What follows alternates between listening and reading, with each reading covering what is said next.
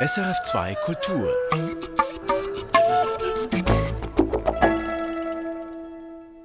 Blutbuch, der Roman von Kim de l'Horizon, ist ein Bestseller. Derzeit wird das Buch in viele Sprachen übersetzt, allerdings ist das gar nicht so einfach. Warum? Das erfahren Sie in etwa zehn Minuten hier in der Sendung Künste im Gespräch. Zuerst geht es jetzt aber um ein Gewaltopfer, das zur Täterin gemacht wurde. Der französische Kinopolit-Thriller La Syndicaliste thematisiert die reale Geschichte der Gewerkschafterin Maureen Carney. Sie erlitt sexuelle Gewalt, wurde zur Täterin gemacht, bis sie sich schließlich vor Gericht erfolgreich dagegen wehrte.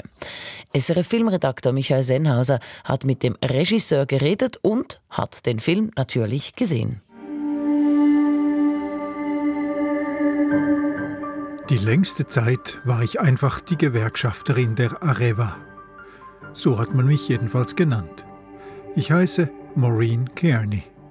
Ich habe nicht gelogen und ich habe nichts erfunden. J'ai longtemps été la syndicaliste d'Areva. Du moins, c'est le nom qu'on me donnait. Je m'appelle Maureen Kearney. Je n'ai pas menti et je n'ai rien inventé. So stellt sich die von Isabelle Hubert gespielte Frau in ihrem Schlussplädoyer zum dritten und letzten Prozess im Film vor. Die Szene spielt 2018. Sechs Jahre nachdem Maureen Kearney von ihrer Putzfrau im Keller ihres Hauses auf einen Stuhl gefesselt vorgefunden wurde und worauf diese die Polizei verständigt hat. Gendarmerie, bonjour. Bonjour madame, je fais le ménage chez madame Kearney. Quand je suis arrivée chez elle tout à l'heure, elle était à la cave, ligotée sur une chaise. Elle est blessée, cette dame elle, elle, a comme un triangle sur le ventre et puis euh, un, un, couteau dans... Dans quoi en, Entre les jambes. Man hatte ihr ein Dreieck in die Bauchhaut geschnitten und das Messer anschließend in ihre Vagina geschoben, mit dem Griff voran, wie sich später zeigt. Das geschah im Dezember 2012 und der Film beginnt mit diesem Anruf. Danach rekonstruiert er die unzähligen Untersuchungen durch misstrauische Polizeiärzte, Verhaftungen, Verdächtigungen. Maureen Kearney habe sich die maskierten Angreifer ausgedacht, sich selber verletzt und auf den Stuhl gesetzt. Das ist das Drama einer Frau, der nicht geglaubt wird, von Isabelle Huppert mit schneidender Nüchternheit gespielt. Was den Film aber zusätzlich befeuert, ist das Politdrama, das dafür sorgt, dass der französische Staat ein klares Interesse daran hat, die Glaubwürdigkeit dieser Frau zu zerstören.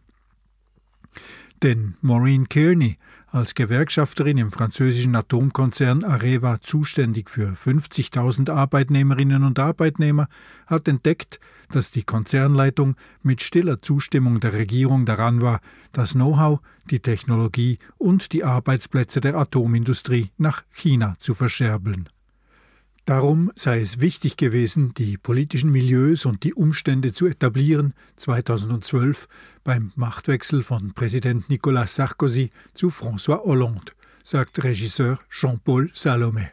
Avant de, de, de, se focaliser sur ce, le personnage de Maureen Kearney que joue Isabelle Huppert, c'était important de replacer le contexte et de voir que le film commence comme un thriller politique, comme un secret d'État, comme euh, une dénonciation. Darum sehen wir Fernsehbilder von Sarkozy, von Hollande, werden wir eingeführt in die Arbeit der Gewerkschafterin, die Treffen mit der Konzernleitung, der zuständigen Ministerin, bis der Film dann immer mehr auf Maureen Kearney fokussiert. Dabei stehe die eigentliche Untersuchung des Falles nicht im Zentrum des Films, sagt Salome. Die sei ja auch bestens aufgearbeitet, unter anderem durch das Buch der Journalistin Caroline Michel Aguirre, worauf der Film aufbaut. Que ce qui m'intéressait, c'était pas tellement ce que devient l'enquête, vu que l'enquête, en plus, euh, on peut pas dire qu'elle soit menée de manière euh, formidable. Donc ça, c'était pas très intéressant à montrer. Enfin, si, c'était intéressant à montrer, mais je pouvais pas en faire le sujet du film. Wie könne es passieren, dass das Opfer einer Gewalttat zur Angeklagten werde? Wie kann eine solche Idee aufkommen und wie geht die Frau damit um? Mais ce que je trouvais intéressant, c'était une fois que cette femme vit ça, une fois que cette femme passe d'un statut de victime à un statut de coupable, pourquoi, comment les autres ont, ont pu avoir cette idée-là, comment il, et comment elle l'a vécu. Et, et, et, du coup, ça devient le portrait d'une femme. Diesen Fokus auf die Frau im Zentrum einer Geschichte, die mehr als zehn Jahre zurückliegt, habe er einleuchtend gefunden für ein heutiges Publikum, sagt Jean-Paul Salomé. Die Konzentration auf die Perspektive dieser Frau und der Menschen um sie. Et je trouvais que ça c'était un mouvement cinématographique que le spectateur d'aujourd'hui pouvait tout à fait accepter. C'était de commencer dans un thriller politique et d'aller de plus en plus vers l'intime de cette femme et de sa famille aussi elle n'est pas isolée, c'est pas à la fin on n'est pas tout seul avec cette femme tout le temps, mais on est dans la tête de cette femme, on est à travers cette femme, on ne voit que l'histoire à travers les yeux de cette femme et de ceux qui l'entourent. Aber gleichzeitig ist es auch eine Icarus-Geschichte, eine Geschichte von einer, die zu hoch geflogen ist für ihre wechselnden Flügel, werfe ich ein. Ja, sagt Jean-Paul Salome, diese Frau bewege sich in diesen Zirkeln der Macht mit dem trügerischen Gefühl, dazuzugehören bis zu dem Moment, in dem sie zu stören beginne. Oui, parce que cette femme euh, fait partie d'un milieu, mais n'en fait pas totalement partie, parce qu'elle n'est pas issue de ce milieu-là, elle fréquente ce milieu-là, elle y travaille. Peut-être même qu'à un moment donné, elle pense qu'elle en fait partie, mais à partir du moment où elle dérange ce milieu-là, elle est quasiment éliminée. Dann werde sie eliminiert, fast schon physisch. Sie verbrenne sich die Flügel unter anderem, weil sie eine Frau sei. Mit einem Mann wäre man nicht so umgegangen. Mais quasiment éliminé physiquement. On fait, on fait tout. Et là, elle se brûle. Oui, elle se brûle. Euh, je pense qu'elle se brûle, un, parce que c'est une femme. Évidemment qu'on n'aurait jamais fait ça à un homme. Et deux, parce qu'elle pense faire partie de ce milieu, mais elle n'en fait pas partie. Sie hätte geglaubt, dazu zu gehören. Aber das sei nicht so. Sie habe weder die richtigen Schulen noch die wichtigen Institutionen durchlaufen. Parce qu'elle n'a pas fait les grandes écoles, elle n'a pas fait Polytechnique, elle n'a pas fait l'ENA. C'est un personnage d'origine populaire qui a des racines euh, irlandaises, qui vit en France depuis très longtemps, qui est marié avec un Français, qui vit en France, qui parle parfaitement français, mais qui n'a pas fait toutes ces, études-là, qui ne vient pas euh, même de choses comme euh, les francs-maçons ou des choses comme ça. Elle ne fait pas partie de ce milieu-là. Sie habe irische Wurzeln, auch wenn sie perfekt Französisch spreche, ihr fehlten all die Verbindungen der französischen Eliten. Sie mache ihre Arbeit allerdings in Vertretung von 50.000 Arbeitnehmerinnen und Arbeitnehmern in einer Branche, die damals von stratégischer Wichtigkeit gewesen sei für Frankreich. C'est son job, c'est son job d'être syndicaliste, sauf que là, elle est syndicaliste à la tête de 50 000 employés dans, une, dans une, le, la branche nucléaire qui à l'époque quelque chose stratégiquement d'extrêmement important pour la France. Die Atomtechnologie, die dann vor allem von François Hollande aus wahltaktischen Gründen mehr oder weniger fallen gelassen wurde, was ihn, den Regisseur, als tendenziell eher linkstickenden Menschen schmerze, sagt Salomé. Qui va être mis de côté par les gouvernements et principalement malheureusement par le gouvernement de, de François Hollande. Euh, voilà, même euh, si je suis plutôt de gauche euh, dans mon cœur, mais on ne peut pas dire qu'ils aient géré ça de manière extrêmement habile. Dabei positioniere sich sein Film weder für noch gegen Nuklearpolitik.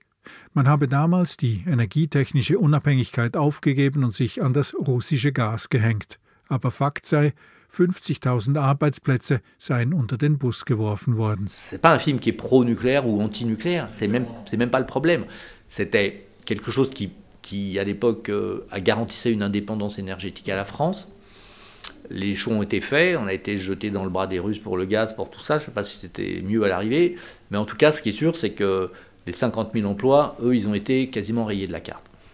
Voilà, c'est ce pourquoi se bat la syndicaliste. Und dagegen habe Maureen Kearney als Gewerkschafterin gekämpft. Isabelle Huppert ist ein Glücksfall für den Film. Mit meist unbeweglichem Gesicht, einer blonden Perücke und mit viel Schminke ist sie zunächst fast nicht zu erkennen, gibt aber ihrer Figur eine enorme Glaubwürdigkeit. Die Schauspielerin psychologisiere kaum und hinterfrage die Szenen auf dem Filmset auch nicht dauernd. Sie stelle dafür sehr präzise, pragmatische Fragen zur Entwicklung der Figur, ihrer Art, sich zu kleiden, die Haare zu tragen oder sich zu schminken. C'est-à-dire que c'est pas quelqu'un qui est dans la psychologie et le questionnement permanent, mais c'est quelqu'un qui se pose des questions très précises, très pragmatiques sur comment le personnage euh, évolue, s'habille, se coiffe, se maquille, se, les boucles d'oreilles. Der gewählte Schlüssel zur Figur sei denn auch ihre physische Erscheinung gewesen, sagt Salome. Hubert und er hätten sich entschieden, sich der Erscheinung der echten Maureen Kearney so weit wie möglich anzunähern. Damit sei ein Großteil der Arbeit schon erledigt gewesen. Quand on a choisi une des clés de ce personnage, c'était son apparence physique. Quand Isabelle et moi se sont dit on va faire tout pour qu'elle ressemble à la vraie, le travail, une grosse partie du travail était fait. Darin sei Isabel Üpper großartig, da wage sie alles. Im Grunde sei sie seit ihrem ersten Film einfach mit Lust Schauspielerin geblieben, mit Frisurenwechsel, Ohrhängern, Brillen oder auch mit Schuhen, die sie zu einer bestimmten Art des Gehens zwingen, forme sie spielerisch eine Persönlichkeit, viel mehr als mit psychologischem Resonieren. Et c'est là où Isabelle est formidable, c'est qu'elle ose, elle a envie, parce que ça reste une comédienne comme c'est de tourner son premier film et que changer de coiffure, mettre des boucles d'oreilles, mettre des lunettes, euh, jouer avec des lunettes alors qu'elle a pas mettre même des chaussures qui l'obligent à marcher, ça pour elle ça fait partie du jeu et ça définit un personnage plus que des raisons psychologiques pures et simples. Außerdem, sagt Salome, sei es offensichtlich, dass Isabelle Huppert extrem begabt sei, um Dinge schließlich ohne Worte auszudrücken, über die man zuvor lange gesprochen habe. Évidemment, après, faut qu'on lui fasse jouer des choses qui tiennent la route, et ça, elle en parle et on en parle. Mais voilà. Et puis en plus, après, on fait un travail même sur le dialogue, où euh, c'est quelqu'un qui est tellement euh, doué par, pour exprimer des choses que des fois, elle n'a pas besoin des mots. Als Regisseur müsse er ihr vor allem einfach die Bühne frei halten. Moi, mon travail de metteur en scène, c'est qu'elle qu arrive et qu'elle soit à l'aise et qu'elle qu qu puisse dévoiler tout ce qu'elle a envie de dévoiler sans avoir peur. C'est ça mon boulot. Kommt dazu, dass die Schauspielerin von ihren unzähligen Rollen immer etwas mitbringt in einen Film.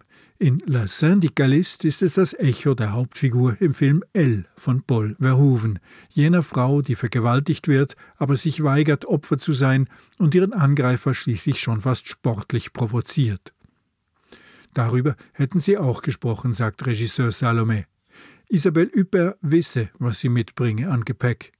Das verstärke auch die Zweideutigkeit der Figur der Gewerkschafterin, dass die Männer um sie herum nie genau wissen, ob sie die Wahrheit sage oder nicht. Mais ça, on en avait parlé avec Isabelle. Elle savait, c'est-à-dire qu'elle comprenait. Et en même temps, le fait qu'elle ait joué ce personnage nourrissait ça dans le film. C'est-à-dire que l'ambiguïté qu'elle peut amener, ou le fait que le trouble chez les hommes qui se disent mais est-ce qu'elle n'est pas mythomane, est-ce qu'elle a Évidemment que ça fait partie de ça, et je sais qu'Isabelle apporte ça dans ses bagages. Et je sais qu'elle est tellement bonne comédienne qu'elle le fera de manière subtile, et que ce trouble existera de manière subtile. Und die gleiche Frage soll sich ja auch das Kinopublikum stellen. Wenn sie jetzt allenfalls doch gelogen hätte? Diese Typen da waren ja wohl auch nicht völlig auf den Kopf gefallen. Et que le spectateur, comme les hommes du film se posent la question, se la pose aussi à un moment donné, en disant mais oui, euh, mais si elle n'était pas si innocente que ça, euh, ces types-là sont pas tous complètement dingues. Pourquoi ils se posent la question? Qu'est-ce qui fait qu'ils se posent la question? Das gelingt dem Film immer wieder. Aber am Ende überzeugt Isabelle Huppert als Maureen Kearney eben erst recht. J'ai longtemps été la syndicaliste d'Areva. Du moins, c'est le nom qu'on me donnait. Je m'appelle Maureen Kearney. Je n'ai pas menti. Et je n'ai rien inventé. La Syndicaliste. Der Film läuft ab heute bei uns in den Kinos. Und vom Kino wechseln wir jetzt zur Literatur hier in der Sendung Künste im Gespräch. Blutbuch, der Roman von Kim de l'Horizon, gewann letztes Jahr sensationell den deutschen und den Schweizer Buchpreis. Kein Wunder also, wird dieser Roman in viele Sprachen übersetzt. Allerdings stellt der Text die Übersetzerinnen und Übersetzer vor schwierige Aufgaben, denn die Auseinandersetzung mit Sprache spielt eine zentrale Rolle bei der Erzählfigur, die auf der Suche ist nach sich selbst. SRF-Literaturredaktor Markus Gasser hat mit Kim de l'Horizon und mit der französischen Übersetzerin gesprochen.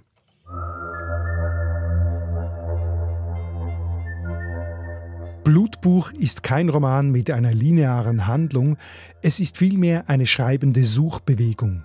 Es ist die Suche der Erzählfigur nach ihrer körperlichen Identität, eine Identität jenseits der Binarität von Mann und Frau. Ganz zentral bei dieser Suche ist die Auseinandersetzung mit der Muttersprache. In diesem Fall ist das Berndeutsch. Im Roman wird sie Mehrsprache genannt, die Sprache der Meer, wie man der Mutter im Berndeutschen bekanntlich sagt. Geschrieben wird Meer im Text aber nicht französisch, sondern eingedeutscht, so wie das Meer, der Ozean. Durch diese Schreibung als Mehrsprache erhält die Muttersprache, dieser Inbegriff von Verwurzelung, plötzlich Eigenschaften wie fließend, wellenförmig, offen. Das Beispiel zeigt, dass die Sprache im Blutbuch mehr ist als bloß Trägermaterial für Inhalt. Die Sprache selbst wird hier zu einer Hauptfigur, die aktiv teilnimmt an der Suchbewegung des schreibenden Ich. Kim de l'Horizon formuliert es so. Ich glaube wirklich, dass Sprache, Bewusstsein und Körper so stark ineinander übergehen, dass es wirklich der Textkörper ist, auch der Körper der Figur. Und es ist eben ein Körper, der, den es eigentlich noch nicht gibt in dieser Form oder der nicht in einer Konvention existiert und deshalb müssen eigene Konventionen erschaffen werden. Die Sprache im Blutbuch spielt auch für die französische Übersetzerin Rose Labourie eine ganz spezielle, eine ganz eigene Rolle. Ich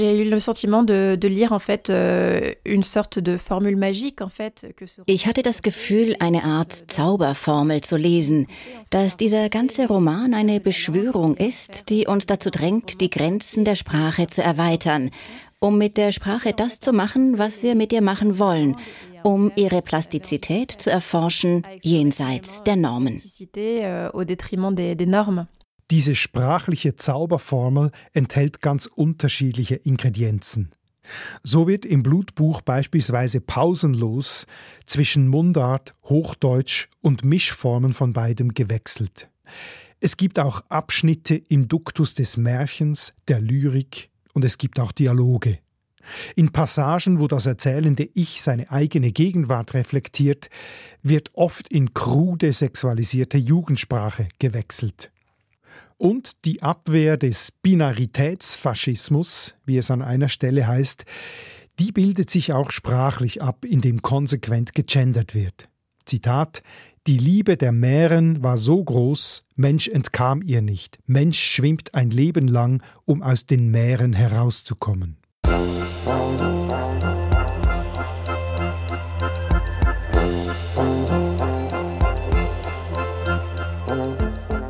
Eine Herausforderung für jeden Übersetzer, jede Übersetzerin sind besonders die dialektalen Elemente im Roman. Zum Beispiel im vierten Teil, der eine Serie von historischen Frauenbiografien enthält, vom Spätmittelalter bis heute.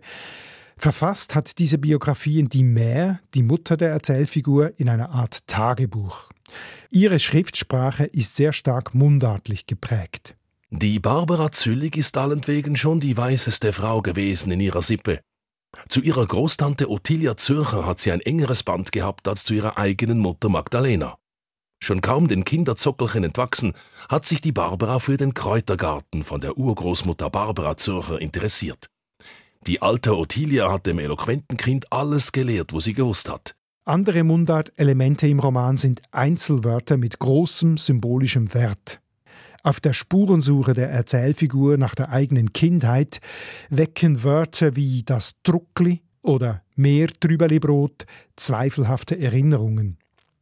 Kosenamen wie Bärli, Käferli, Schätzli waren dem Kind zutiefst verhasst. Es konnte ihnen aber einfach nicht entkommen. Und immer wieder kommen halb oder ganz ins Hochdeutsche übersetzte Mundartausdrücke vor, zum Beispiel Zwiebelenmärit, gesonntagt also gesundiget, herausgeputzt. Oder was du gibst und was du hast, was gisch, was hesch. Jeder dieser Fälle eine Knacknuss zum Übersetzen, die man zuerst überhaupt als Helvetismus erkennen muss und danach berücksichtigen muss, welchen sozialen oder emotionalen Wert die Mundart in der Schweiz hat. Denn das gesprochene Schweizerdeutsch ist keine Sprache, die eine soziale Schicht anzeigt oder tendenziell für mangelnde Bildung steht, wie in England, Frankreich, Deutschland.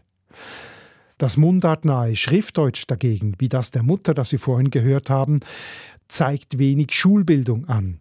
All diese Nuancen gilt es beim Übersetzen zu berücksichtigen.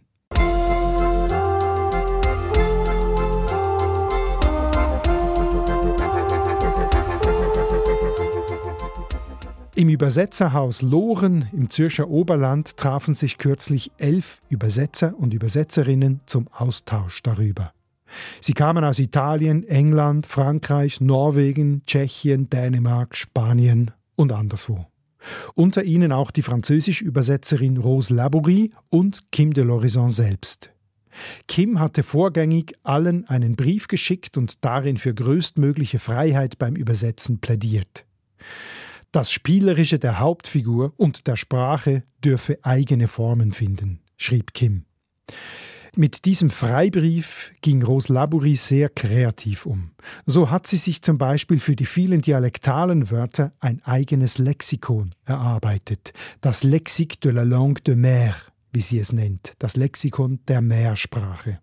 Et donc ce lexique de la langue de mer est composé en partie de termes issus euh, des dialectes romans. Und dieses Lexikon der Meersprache besteht zum Teil aus Begriffen aus den Dialekten der Romandie, aber auch aus anderen Dialekten wie dem wallonischen Dialekt oder dem Dialekt von Quebec zum Beispiel oder auch aus Wörtern, die aus dem Altfranzösischen stammen und in Vergessenheit geraten sind und auch aus Fantasiewörtern, die ich selbst erfunden habe. Für Chüschele zum Beispiel hat sie das Wort Chuchelet erfunden, ganz nah am französischen Chuchoté für Flüstern. Und Bub übersetzt sie nicht mit Gamin oder Garçon, sondern als Le Bouebe. Ein Wort mit besonders hohem Symbolwert für die Erzählfigur im Blutbuch ist Truckli. Denn Truckli, also Kästchen aller Art, hatte Großmäher einst auf der ganzen Welt gesammelt. Seither standen sie leer und geschlossen überall in ihrer Wohnung herum und weckten die Fantasie des Kindes. Als Entsprechung für Truckli hat Rose Labourie im Internet das Wort Boitillon gefunden. Ce qui m'a plu, euh, c'était d'abord sa sonorité, le fait qu'on reconnaissait le mot boîte dedans, donc c'est relativement transparent. Was mir gefallen hat, war zunächst einmal der Klang, dass man das Wort Kiste darin erkennen konnte. Es ist also relativ leicht verständlich. Außerdem hört man so etwas wie zwinkernde Schachtel, Boîte Simon heraus und ich sah schon fast eine Märchenfigur im Gehäuse, was meiner Meinung nach sehr gut zu der Stimmung des Romans passt. Nach einigen Recherchen fand ich heraus, dass es sich auch um einen Fachbegriff handelt. Es bezeichnet nämlich einen Teil des Mühlrades. Und mir gefiel auch diese ländliche und handwerkliche Verankerung. Cet ancrage campagnard et artisanal, qui je trouve était aussi bienvenu. Außerdem erinnerte sie Boitillon auch an ein Kinderspiel mit dem Wort Corbillon, Körbchen.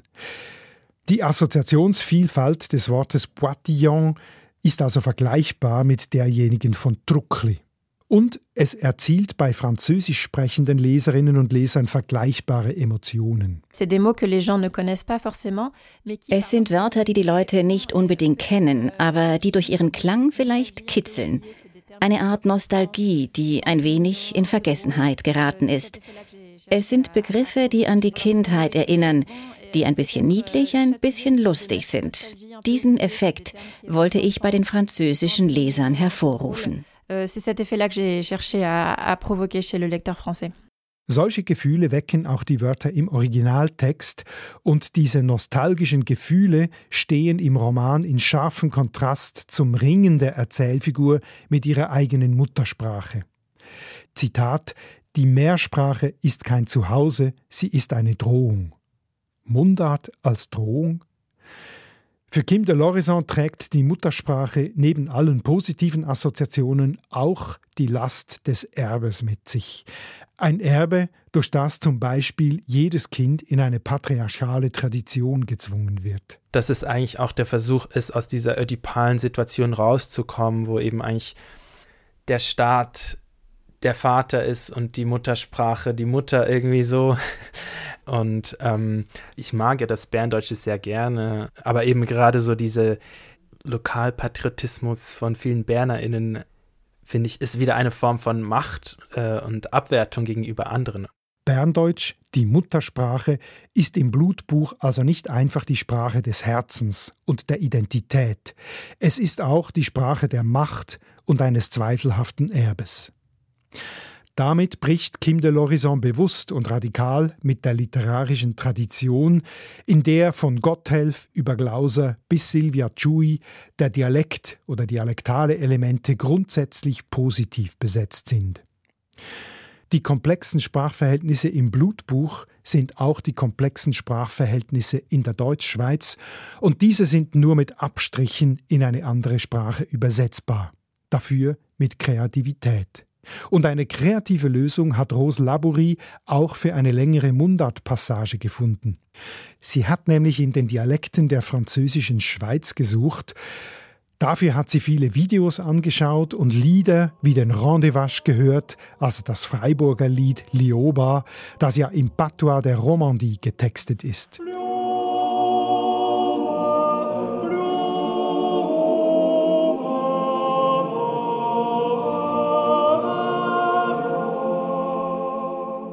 Mit diesem Wissen über den Klang der Patois Roman hat Rose Labourie einen eigenen imaginären Dialekt kreiert, der für Französischsprachige noch knapp verständlich ist.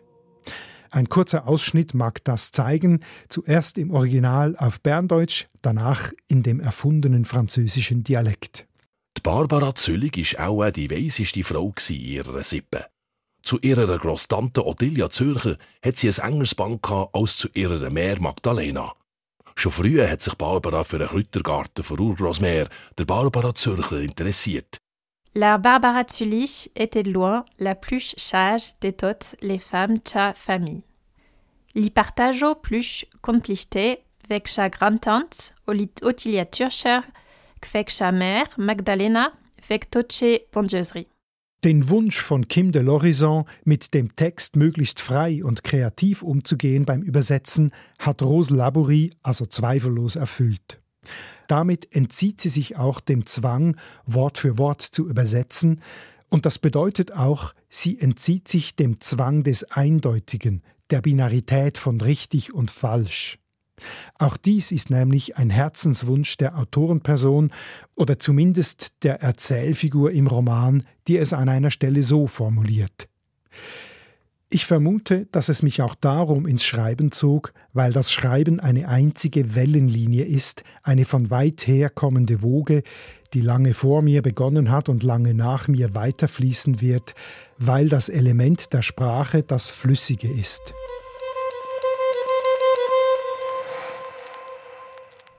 Erfahren Sie mehr über unsere Sendungen auf unserer Homepage srf.ch-kultur.